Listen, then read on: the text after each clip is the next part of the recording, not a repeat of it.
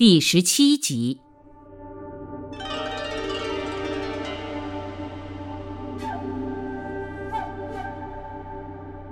十九世纪，日本的统治者比中国的道光皇帝预先感到了危机。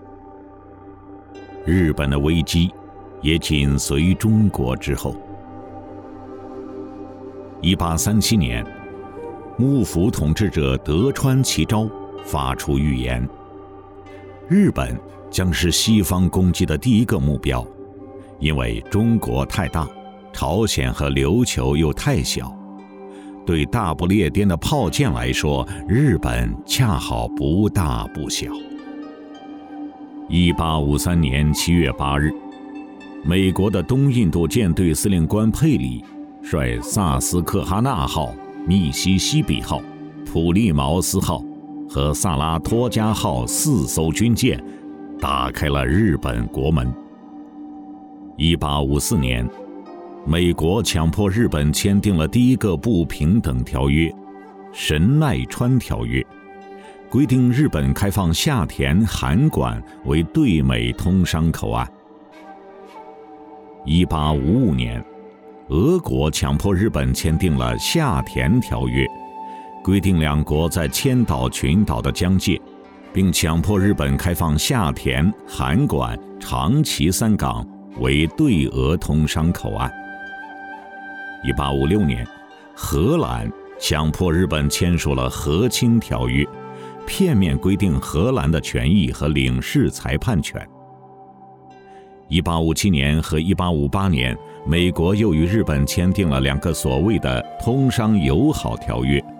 不仅夺得了租界和领事裁判权，而且剥夺了日本的关税自主权。一八六零年以后，美国、英国分别强迫日本签订了不平等条约。一八六三年至一八六四年，美、英、法、荷四国组成联合舰队，炮击日本下关，勒索战争赔款，控制日本关税，取得在日本的驻兵权。日本面临与中国同样的命运，无怪乎东京大学前身开成所的教授山亨二发出与李鸿章相同的声音：“人类社会之变动竟有如此之剧烈耶？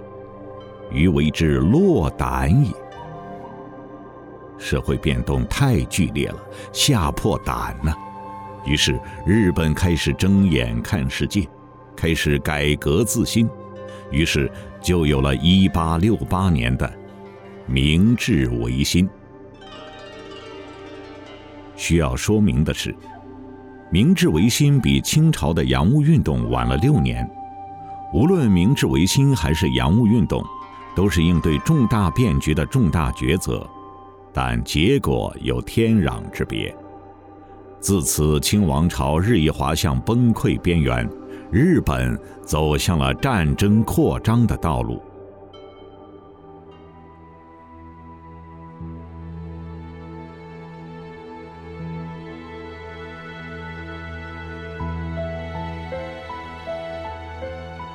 与中国一衣带水的日本，既带来了先进思想的源头活水，也带来了侵略战争的滔天祸水。一九六零年六月二十一日，毛泽东和周恩来在上海接见以野间宏为团长的日本文学代表团时，说了这样一句话：“马克思主义的传播，日本比中国早；马克思主义的著作是从日本得到手的，是从日本的书上学习马克思主义政治经济学的。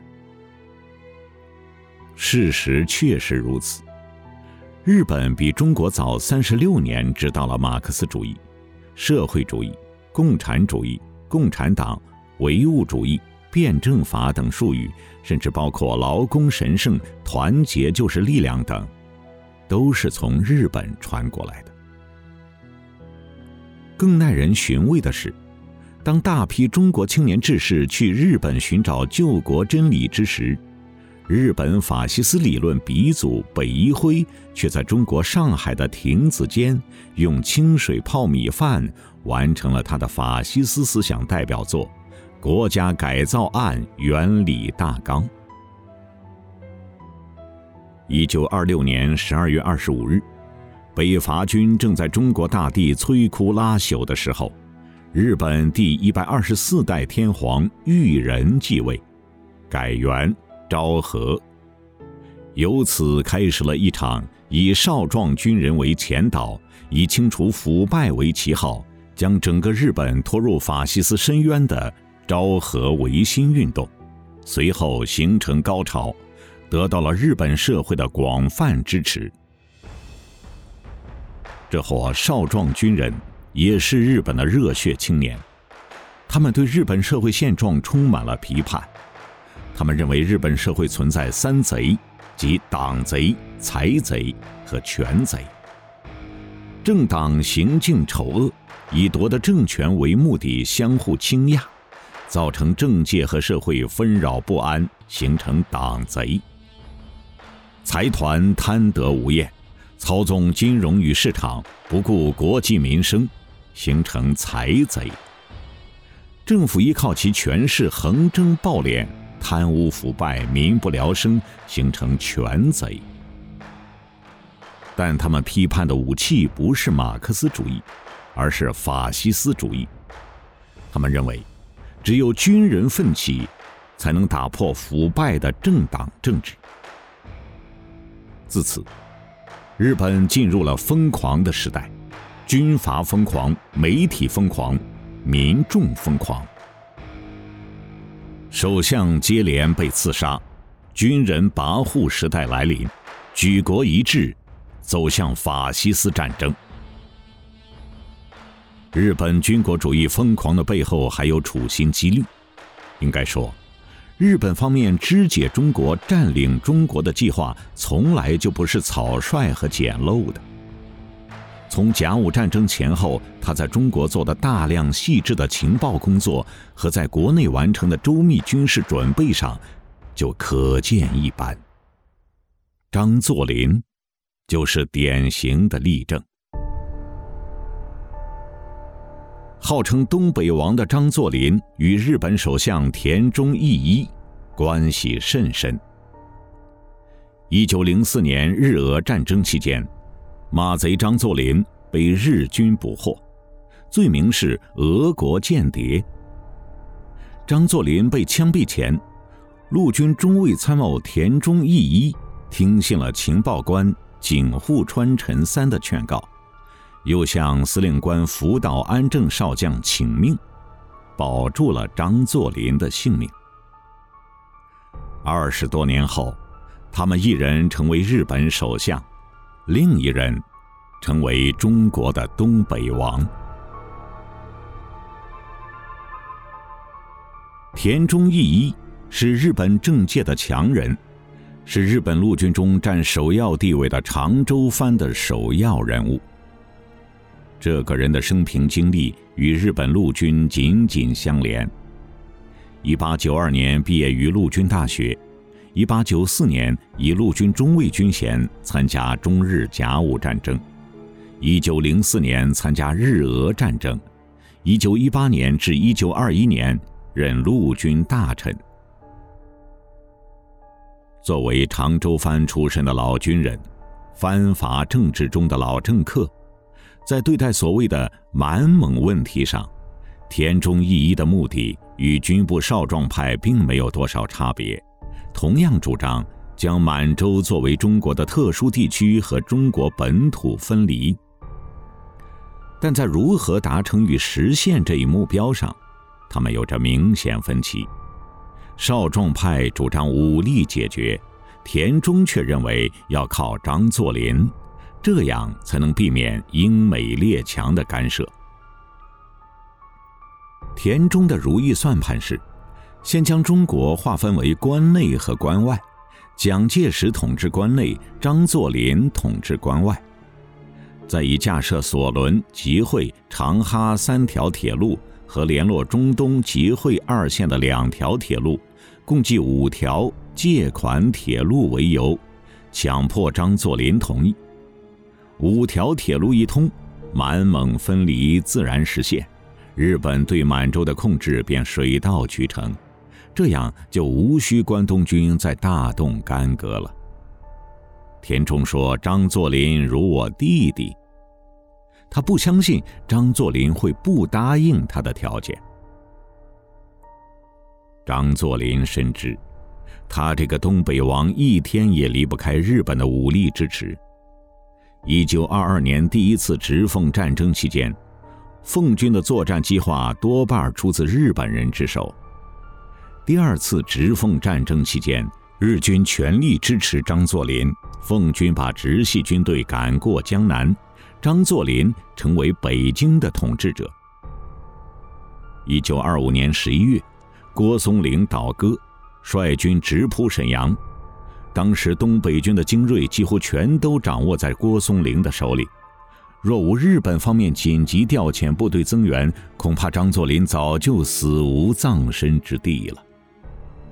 但是，日本人提出的五条借款铁路线，条件异常苛刻，连张作霖的参谋长杨玉婷也发牢骚说：“日本人太那个了。”到别人地方架设借款铁路，还要百分之十八的利息。杨玉婷没有说出来的是，沿线权益尽为日本人所得，日本势力将会沿着铁路线跟进，像蜘蛛网一样全面铺开。张作霖也是爱东北、爱国家之人。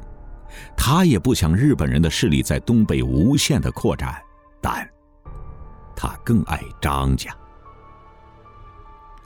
在国事家事不可两全的那个夜晚，张作霖愁肠万端，忧心如焚，几近心力衰竭。为了这五条铁路线，这位叱咤风云的人物一晚上竟然老了十岁。第二天出现在日本人面前的张大帅是一个完全垮掉的人。他语无伦次，目光游移，躲躲闪闪，又含含糊糊，但是最终还是同意了田中的全部条件。日本人也知道，不战而屈人之兵，乃兵法的最高境界。田中以为自己达到了这个境界。满铁总裁山本条太郎在从北京回东北的火车上边喝啤酒边满面春风傲然地说：“这等于购得了满洲，所以不必再用武力来解决了。”但田中义一的和平解决方案被军部的武力解决摧毁了。一九三一年九月十八日，日本关东军一点九万人发动九一八事变，东北军十九万人不战而退，关东军三天占领沈阳，一个多星期控制辽宁，三个月控制东北三省。后来人们都说是蒋介石的一纸不抵抗命令，把整个东北给丢掉了。如果蒋介石不下命令，东北军还能顶住。其实，事实并非完全如此。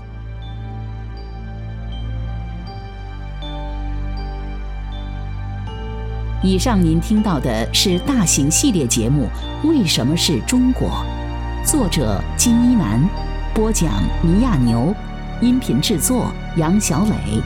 欢迎下期继续收听。